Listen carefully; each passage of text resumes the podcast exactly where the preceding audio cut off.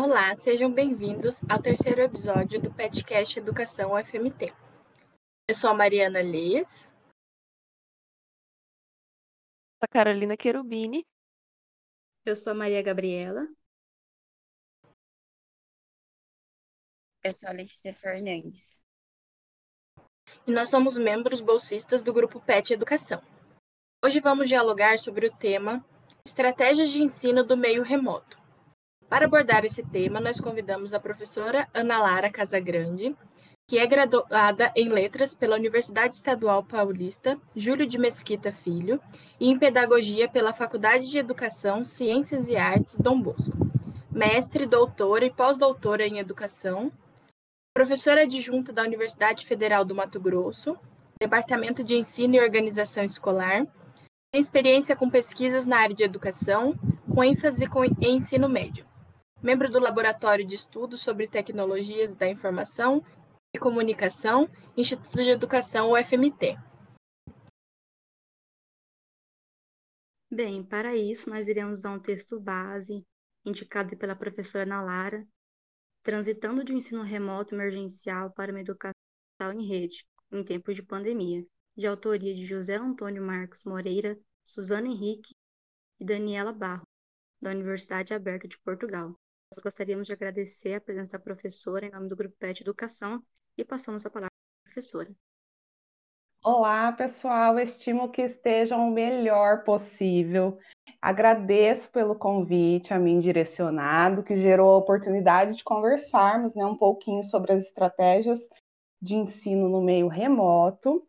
E aproveito também para parabenizar o grupo do programa de educação tutorial pela iniciativa.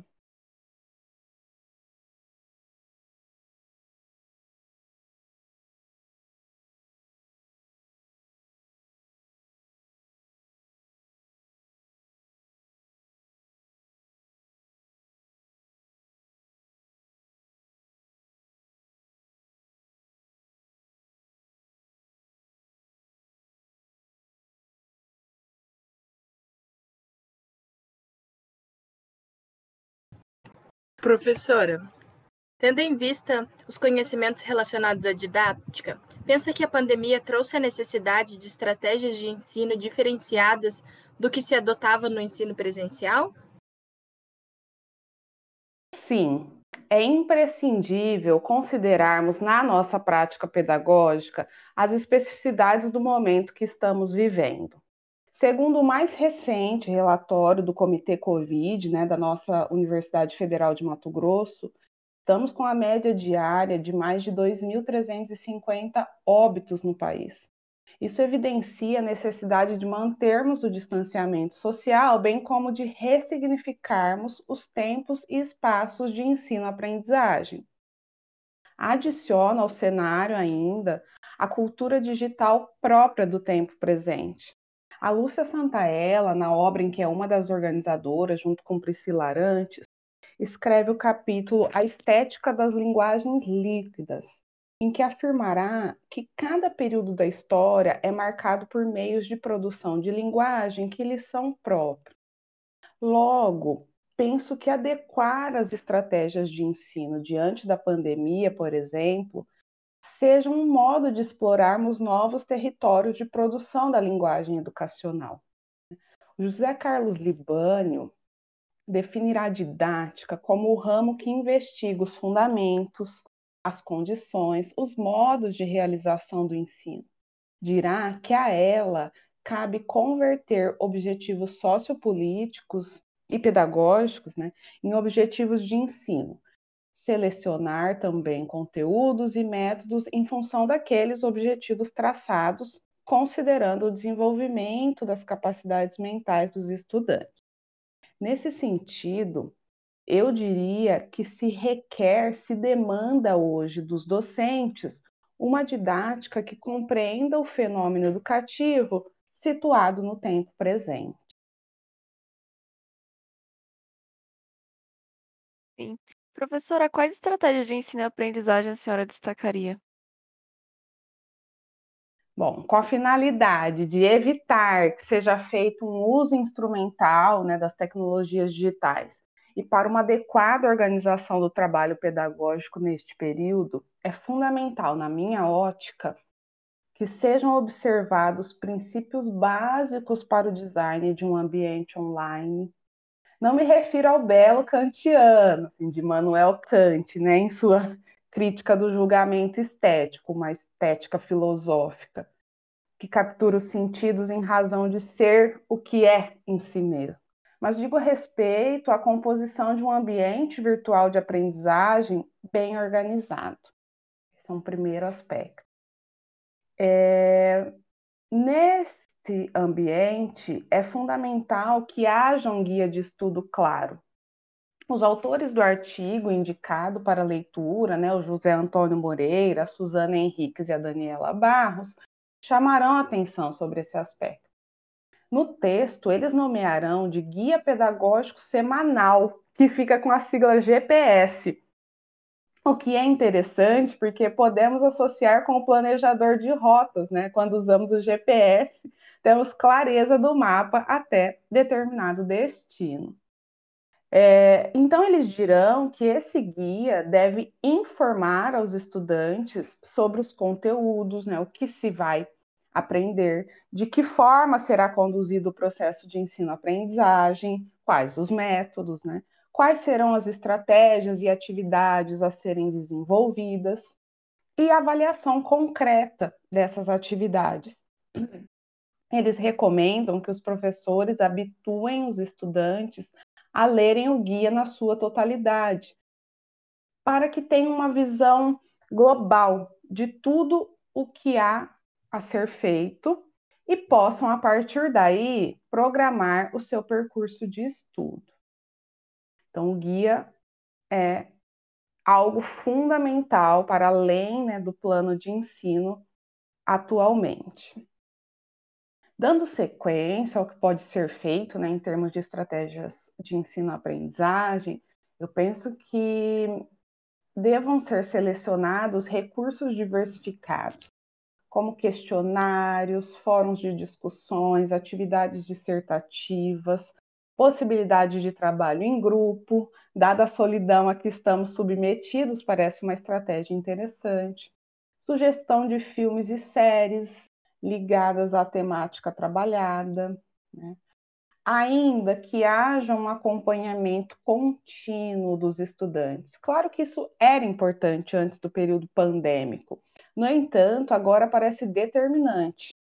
Esse acompanhamento permite evitar que seja necessária a chamada buscativa aos estudantes, que somem, entre aspas, né, evadem por diversas razões.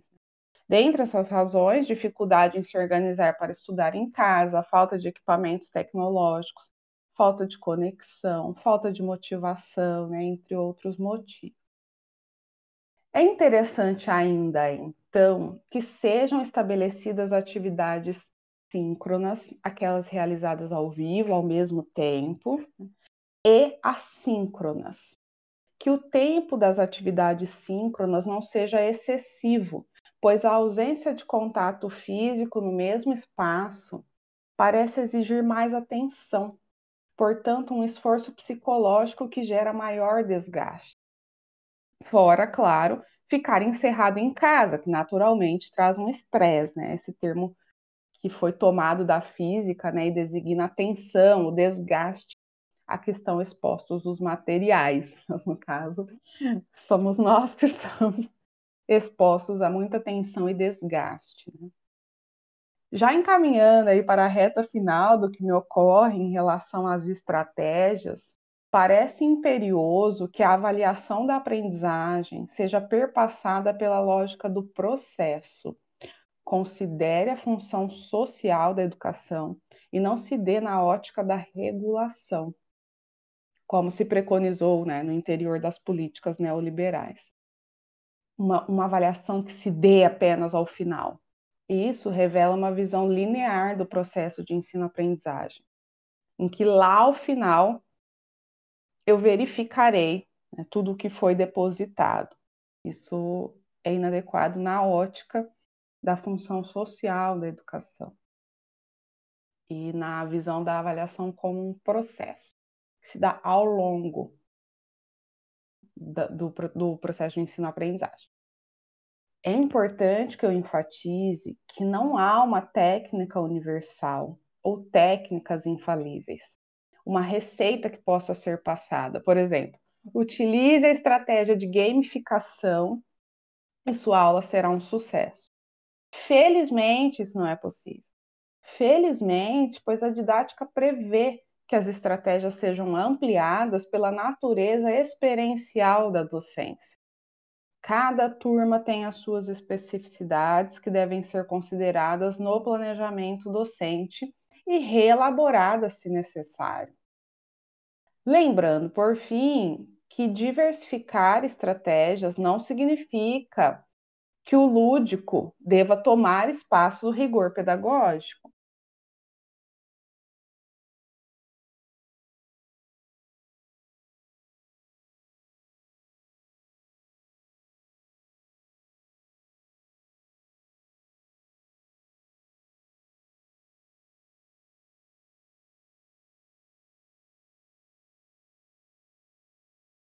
Essa questão dos ambientes, professora, realmente.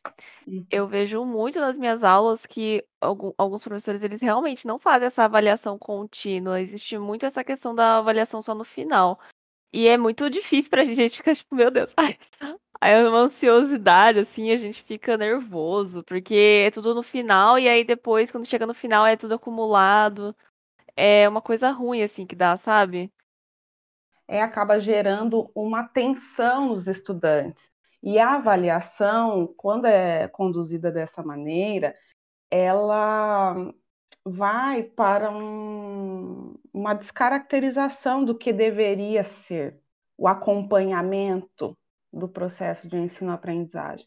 Aí, de fato, se fortalece o quê? O conceito, se fortalece a nota, e não se degusta aí todo o processo de ensino-aprendizagem. E é difícil também reconfigurar, porque ali foi obtida uma nota, um conceito, e a partir disso, ok, vamos à próxima disciplina.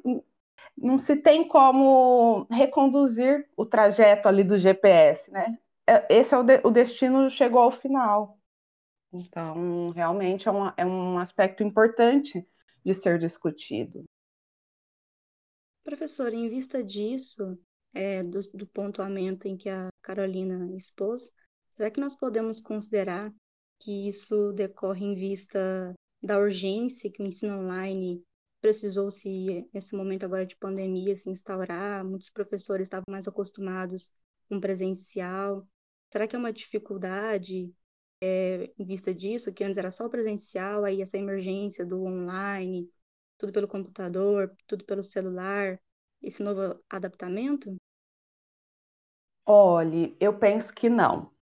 Tá? Eu penso que a concepção, em relação especificamente né, ao que nós estamos conversando, eu penso que essa concepção inadequada de avaliação, ela é anterior ao período de exceção que estamos vivendo. Né? A avaliação, ela sempre emergiu na sala de aula como fonte de ameaça e como o, o, o modo de revelar um processo que se encerrou né, ali ao final.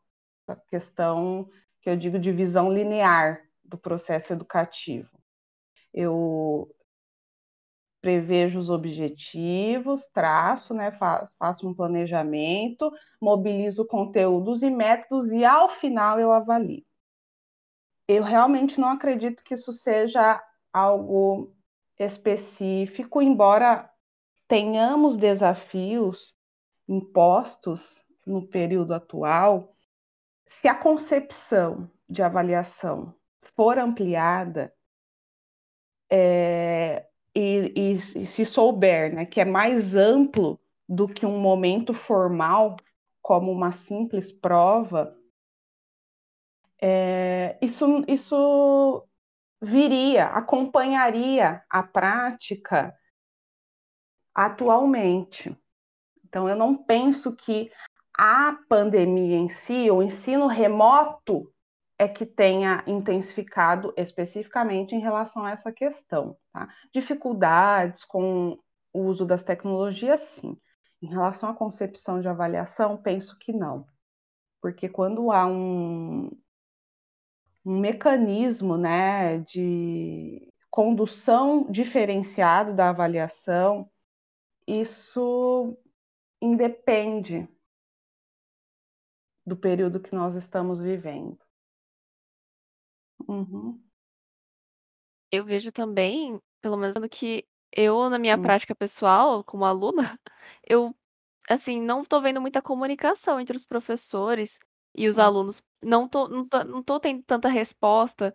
É, não tá fluindo, sabe, as informações a- no tempo suficiente. Eu já fiz perguntas pra, pra- em algumas matérias nos fóruns, aí no fórum do, prim- do começo do ano até hoje não foi respondido, aí você fica sem saber o que você faz.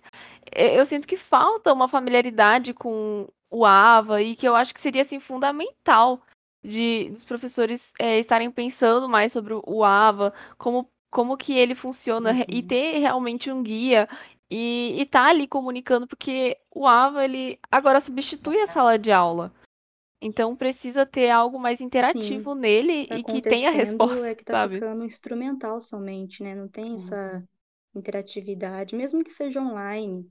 Fazer essa interação com o aluno, como a Verdade. Carolina falou, de ouvir Exato, eu também. concordo com É, você. eu, eu também compartilho do sentimento da Carolina, porque eu acho que esse ano, eu não sei se foi porque ano passado eu não, não teve tanto isso. Eu acho que ano passado, talvez por ser o começo, né, quando começou o ensino online e tudo, o AVA Uhum. é, ele era bem claro, tinha é, os guias de estudo, todas as informações das atividades. E esse ano eu acho que, que faltou um pouco isso, abrir mais fóruns de discussão. Eu acho que esse ano, pe- pelo menos na minha experiência, teve um ou dois de todas as matérias, assim, que, querendo ou não, acaba substituindo o nosso debate em sala de aula, né? O fórum vira o nosso novo debate sobre o tema é, das disciplinas, né? E eu senti, nossa, que faltou muito esse ano, que o, que o AVA foi pouquíssimo aproveitado as formas de fórum, de atividades, e eu, eu acho que, como a Carol falou, faltou uma familiaridade com, com a plataforma.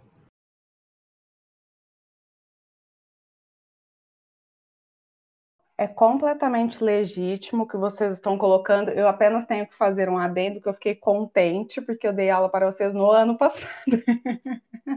então, eu estou contente porque na verdade, essa conversa que eu estou tendo com vocês, as estratégias, isso aqui eu não construí do nada. Eu estou dizendo elementos que eu busquei e tenho buscado, né? Estou também com disciplinas ativas neste semestre, nas licenciaturas, e eu tenho buscado trazer para as minhas disciplinas. Talvez, então, o que vocês tragam revele a necessidade também na educação superior de nós revermos as nossas práticas pedagógicas. Nós também precisamos é, reconfigurar-nos. Então, aquela pergunta que vocês fizeram inicialmente, né, é, são necessárias estratégias de ensino diversificadas? Eu respondi que sim. Então, é isso, tanto na educação básica quanto na educação superior. E essa necessidade, ela deve ser considerada pelo corpo docente. Né? Essa participação de vocês é fundamental nós precisamos levar também essa visão dos estudantes para os professores. A comunicação deve ser assertiva. Nós estamos distantes fisicamente, então já há um, um empecilho. A importância do fórum, como vocês destacam, né? eu trouxe aqui também diversificar as estratégias, Antes nós tínhamos a apresentação de seminários, ou do que a gente chamava de seminários, né? Que seminário, na verdade, em sua definição inicial, ele é algo mais complexo do que, das, do que as apresentações que a gente propunha em sala de aula. Mas hoje nós precisamos rever isso, faz sentido colocar os estudantes, ou pedir, né, não colocar, é, solicitar que os estudantes elaborem uma apresentação e a disciplina, boa parte da disciplina fica assim e a comunicação é, entre docentes e estudantes não fica tão clara, então é, os estudantes, claro, se sentem ainda mais isolados. Eu devo aqui, a minha tarefa é, ele entende, eles entendem. A minha tarefa é, é preparar uma apresentação. É isso que eu tenho que fazer nessa disciplina. E aí, de fato, se, se perde né, o deguste desse processo de ensino-aprendizagem, que são coisas que eu estou buscando viver neste período, aplicar mesmo, né? Desenvolver junto com os estudantes. Então, vejam, no guia de estudo que eu comentei, que eles chamam de GPS né, no texto, é, tem que estar tudo claro. Então, quais são os encontros síncronos? E eu sempre lembro os meus estudantes: aquele ali é a nossa lei, aquele guia é a nossa lei. Então, se eu estou dizendo que dia, dia 17 de maio haverá aula síncrona, a menos que haja algo muito grave, né, em que a gente precise recombinar, 17 do 5 nós estaremos ao vivo, sincronamente, das 9 às 11. Porque eu também falo da questão do tempo, né? Gera mais desgaste, então não adianta a gente querer fazer uma transposição didática. Eu vou entrar às 7 da manhã, sair ao meio-dia, todo mundo sai completamente estressado, como eu uso, eu brinco com este termo, né? Então eu fico e nós estamos em um processo de trabalho isolado também. Isso isso acontece. Então nós nos perdemos do todo. Então, eu realmente não sei o que ocorre nas outras disciplinas. E é importante que eu compartilhe aqui, então, porque são coisas realmente nas quais eu acredito e que eu tenho visto que tem dado resultados. É, uma questão que eu não falei também agora me ocorre são as dinâmicas. As dinâmicas que não mobilizem câmera porque tem estudante que se sente desconfortável ou porque o ambiente da sua casa ele julga que não é apropriado para aparecer e de fato muita gente não tem um, um, espaço de, destinado, né, que possa dedicar-se aos estudos, ele assiste na sala, no quarto, enfim. Mas essas dinâmicas que mobilizam o chat, por exemplo, elas são ótimas estratégias também. Adicionaria as dinâmicas. Exato. Ai, professora, mas sem querer puxar saco, mas já puxando, é, isso da questão da, das dinâmicas que a professora estava falando, ano passado, na sua matéria, foi uma coisa, assim, que fez toda a diferença para mim. Porque para gente também é difícil, é, toda manhã, no caso a gente que é do matutino, e assistir a aula, uhum. saber a, a, aula, saber que não é mais quatro horas. E, e quatro horas uhum. uh, no online é uma coisa extremamente cansativa. E saber, na aula da senhora, uhum. sempre a professora fazia alguma dinâmica diferente que prendia a gente, o, o horário era menor, tinha coisa que chamava a atenção da gente para participação, dava para ver que foi algo planejado, preparado para a gente estar tá ali prestando atenção e essas dinâmicas é, eu vejo pela minha turma, porque é, o pessoal sempre fala que fez toda a diferença, que dava vontade de participar da aula. E o ano passado, como era uma coisa muito nova, muito diferente, todo mundo queria o presencial de novo, eu acho que fez toda a diferença. E eu acho até que a gente começou com a expectativa muito alta e a gente chegou esse ano esperando ser sempre assim, né? E acabou que a gente vai percebendo que nem sempre é dessa forma. Tem essas dinâmicas para aprender a gente, é, o uso da plataforma. Eu lembro como a professora fazia um fórum por cada unidade, e eu acho que é, faltou um pouco disso nesse semestre. Essa questão que a gente vem focando, né, do GPS, é muito importante porque mostra totalmente planejamento, organização do professor, como também dá uma segurança para o aluno em ele ir lá, abrir o documento, ver que dia terá aula, o horário, o que será é, aplicado, as atividades. Isso dá uma segurança não somente para o professor, como também para o aluno. A questão do dinâmico a gente do PET, a gente tinha feito tudo online, algo também novo, né? A gente fez a oficina da ABNT, em que a senhora foi uma das nossas convidadas e fez uma dinâmica com, com o pessoal, os participantes, que foi muito interessante. Isso dá, isso quebra o gelo, assim, a gente fica com vergonha, é, com a câmera fechada. Fazendo a dinâmica, a gente se interage. É, é legal a relação ali, mesmo na tela de um computador, de um celular. Eu fico muito feliz de ouvi-las, porque realmente é, estou falando de coisas nas quais eu acredito. Né? É, e que eu tenho visto realmente um, recebido né, um feedback positivo. Agora, eu fiquei surpresa, acho que eu diria isso e acabei não complementando. Eu fiquei surpresa com os resultados que vocês trazem é, em relação ao semestre corrente, mas ao mesmo tempo eu fico pensando que o que vocês trazem torna ainda mais necessário, mais importante que nós divulguemos este episódio é, tanto entre os professores da educação básica quanto entre os professores da educação superior, também precisam rever, repensar a sua prática pedagógica atualmente. Eu concordo, professora. Eu acho que além de todas essas coisas que a gente já comentou, eu acho que faltou uma ferramenta é, no ensino remoto no geral, de comunicação, de feedback entre professor e aluno. Tanto o professor para com os alunos e os alunos com o professor, ah, isso está legal, isso não está, sem virar uma coisa tipo parecer que você está querendo, é, como eu posso dizer, ofender de certa forma ambos os lados, né? Eu acho que faltou muito uma ferramenta que pudesse facilitar essa questão de feedback. O aluno falar, ah, eu acho que podia melhorar isso. O professor falar, ah, sinto falta disso nos alunos. É, eu acho que isso poderia ter, é, ser importante também.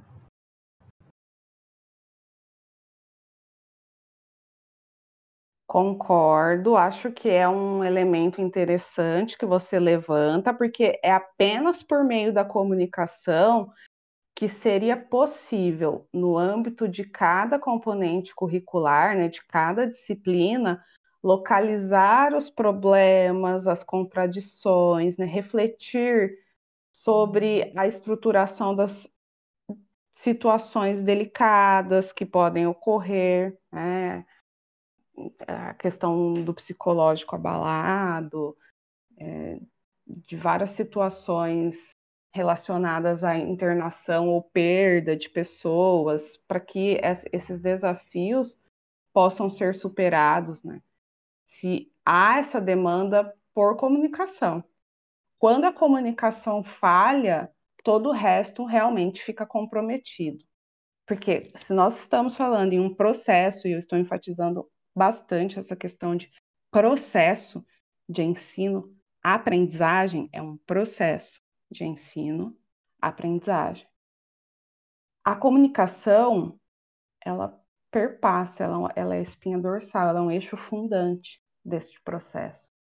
Muito bem é, destacado.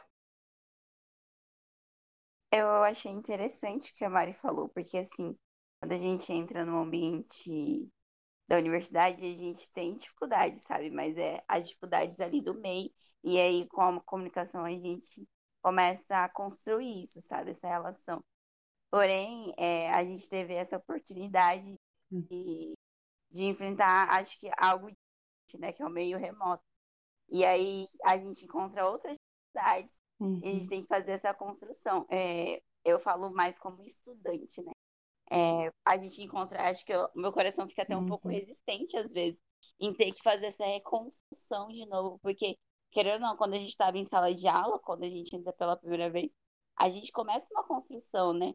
E aí ter que começar essa de novo, de comunicação, de como alinhar. E quando a gente está no meio da jornada, eu, eu acho que isso, às vezes se torna duas vezes mais difícil para quem começa agora, sabe? Já pega o remoto, já ele já vem com o entendimento vou precisar construir precisar como vou fazer isso. Então, acho bem interessante essa questão da comunicação, né? E dessa comunicação ter que ser refeita devido à pandemia. Exato, acho que eu usaria o termo ressignificada. A gente tem que ressignificar. Mas é isso, professora, dando continuidade, é, você acredita que as tecnologias digitais da informação e comunicação são o futuro da educação? São o presente, é o que eu posso dizer, né? Devemos reconhecer que esse processo é, coletivo, né, de adaptação às tecnologias digitais da informação e comunicação, principalmente na educação, sim deixarão marcas.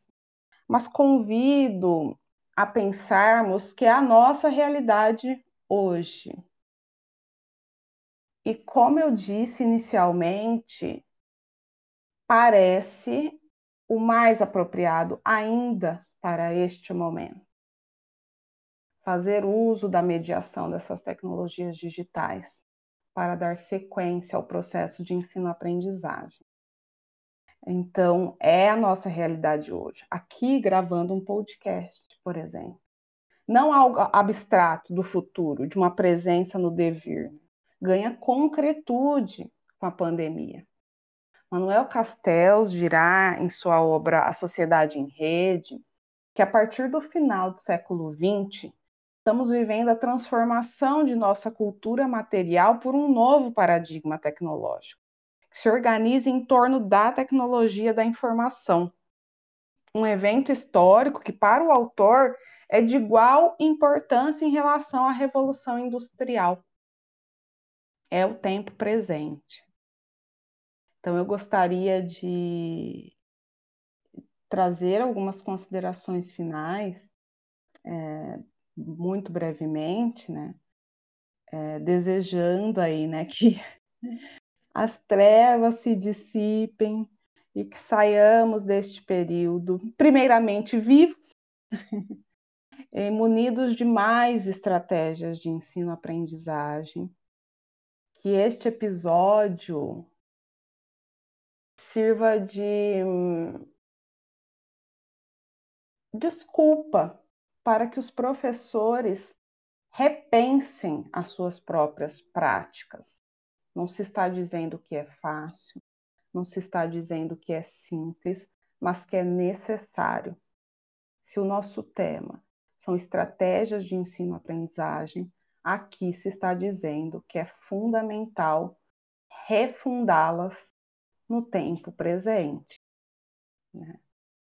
É, então, que nós tenhamos mais estratégias de ensino-aprendizagem, força, e táticas de ação, porque de fato a gente se sente em um ambiente de guerra. Então a gente pode usar este termo, né? É, essas táticas, essas estratégias de, de ensino-aprendizagem, né, é, vão no sentido de chegarmos às mudanças que pretendemos para a educação em uma perspectiva emancipatória. É, nada como vivenciar a catástrofe, experimentar a água do fundo do poço para entender que é preciso que o rumo seja diferente.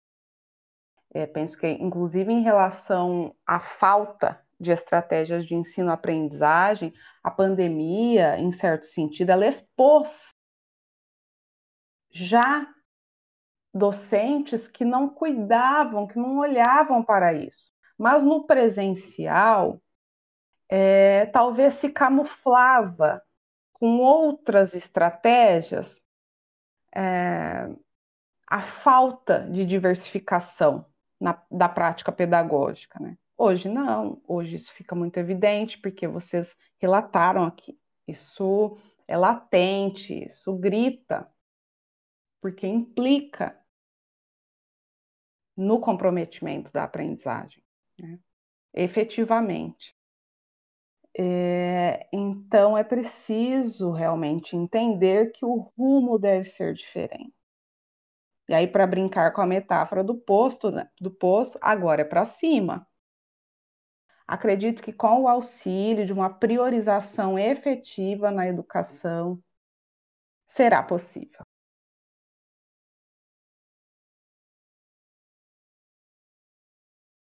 É, professora, isso é muito, assim, o que a gente percebe também, esse momento de pandemia, ele é muito difícil para todo mundo, porque não é só a questão de, ah, vamos ter aula em casa, agora precisou-se eh, ter aula em casa, tanto para o professor quanto para o aluno. Não, é uma questão de que é uma pandemia, então todos esses efeitos psicológicos que uhum. ela causa, da questão do luto, todo mundo está vivendo, todo mundo está tá podendo ter alguém da família que tá sendo ficando uhum. doente ou até falecendo. Então, essas questões psicológicas a gente leva em conta também com o professor.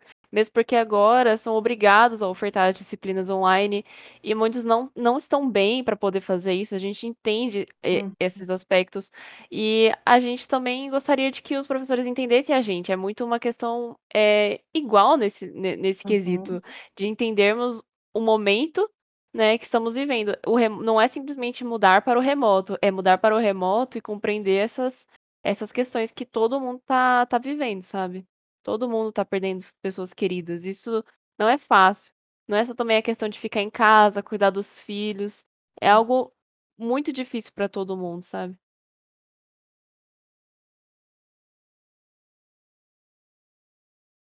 Exatamente. A professora também focou, os colegas também a questão da uhum. comunicação.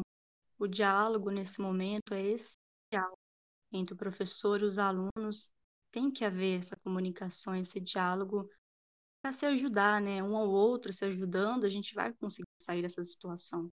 Perfeito, essa disposição afetiva também, né? em olhar o outro, claro, primeiro entender a necessidade de fazer o seu melhor em relação ao processo de ensino-aprendizagem, é, que será perpassado por essa disposição afetiva, entender as especificidades do momento e o outro como um humano, né? e com é, som questões somáticas próprias do, do humano, é, com circuitos vivenciais conflitantes, problemáticos próprios do humano. Né? Então, que a docência e a discência nesse momento é, sejam um ato no presente.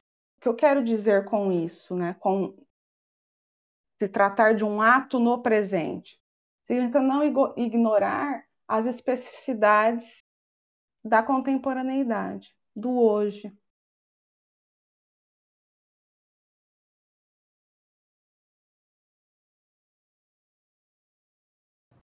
Sim, e complementando até a fala da Carolina, isso fica tão claro de a questão da pandemia, de estar tá vendo uma pandemia, que nós já tivemos até professores que tiveram que suspender suas aulas porque eles estavam com Covid.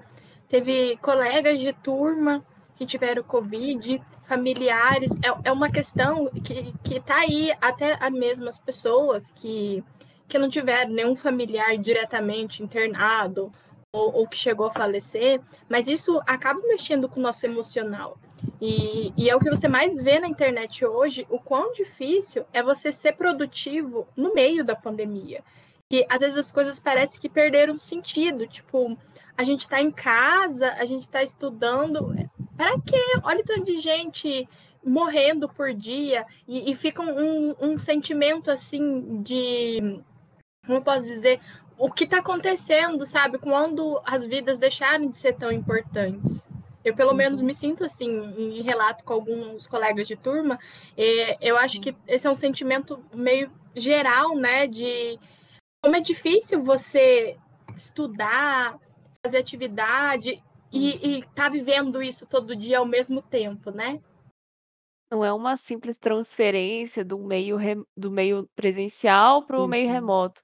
Não é simplesmente querer toda semana fazer o que você faria se fosse no presencial. Isso não funciona, porque cada semana alguém tem uma especificidade, cada pessoa tem, tá vivendo alguma coisa diferente. e não tem como prever. Não, a gente não Uhum. tá é, tendo a rotina que a gente tinha antes, nem todo professor dá aula todo dia. É, a semana, cada semana é uma coisa nova. Você não tem como ficar prevendo o que vai acontecer. E é, é, isso é complicado, assim, porque às vezes parece que só precisava, só se pensou em trazer a sala de aula, né? Só pensou em, ah, isso aqui acontecia, sala de aula, as aulas.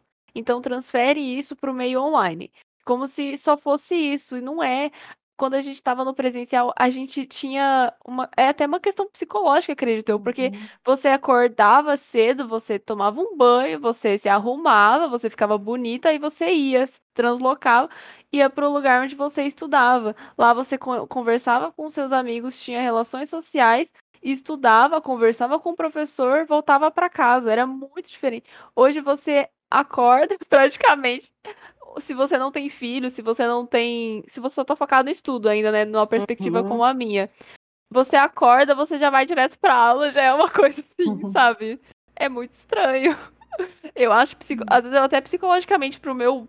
Pra, pra minha saúde mental, eu tento me arrumar, eu tento fazer alguma coisa diferente, Hum. só pra mim mesmo me sentir melhor, porque eu, eu me sinto mal de não, não precisar fazer esse tipo de coisa, sabe? Essa só a transferência da aula em si, você também não, não ter que estar presente ali, é muito estranho. Verdade, esse ponto que a Carolina enfocou é realmente estranho porque a gente estava acostumado a uma visão, a um jeito diferente. A gente ia para a faculdade, conversava com um colega, conversava com um professor. Agora, o que a gente vê normalmente são fotinhas é, numa tela de computador. A gente sabe que a pessoa está ali porque está ouvindo a voz, mas não vê o rosto. Essa questão que a gente estava enfocando da comunicação, a relação é muito importante e vai se perdendo aos poucos com o online. Penso que, como a gente está enfocando, tem que trazer novamente essa Uhum. relação de, de junção, de Uhum. afeto, como a professora Lara enfocou, que o afeto nesse momento Exatamente, porque pro agora é momento essencial. agora, até se a gente pensar, é um momento que falta muito mais afeto do que antes, porque agora a gente tá em isolamento, a gente não pode ver as nossas pessoas que a gente gosta, os nossos entes queridos. Uhum. E já é um momento assim, naturalmente, que você não pode entrar em contato com as pessoas. Então, na oportunidade que a gente tem de entrar em contato com essas pessoas, que às vezes é na aula online, a gente Uhum. não entra, sabe? Uhum. Sim, acho que há vários pontos é, de atenção importantes no que vocês disseram. Eu destacarei é, os problemas, né, oriundos aí deste momento. Claro, então nós estamos discutindo estratégias de ensino-aprendizagem em um momento muito delicado, para não dizer outra coisa, né? Vamos usar o termo delicado, porque realmente é, nós perdemos pessoas o tempo todo, porque é uma cidade do Brasil que sumiu do mapa. É, equivale a isso. Então, alguém perdeu algum amor, realmente. Seja um amigo, um parente próximo, enfim.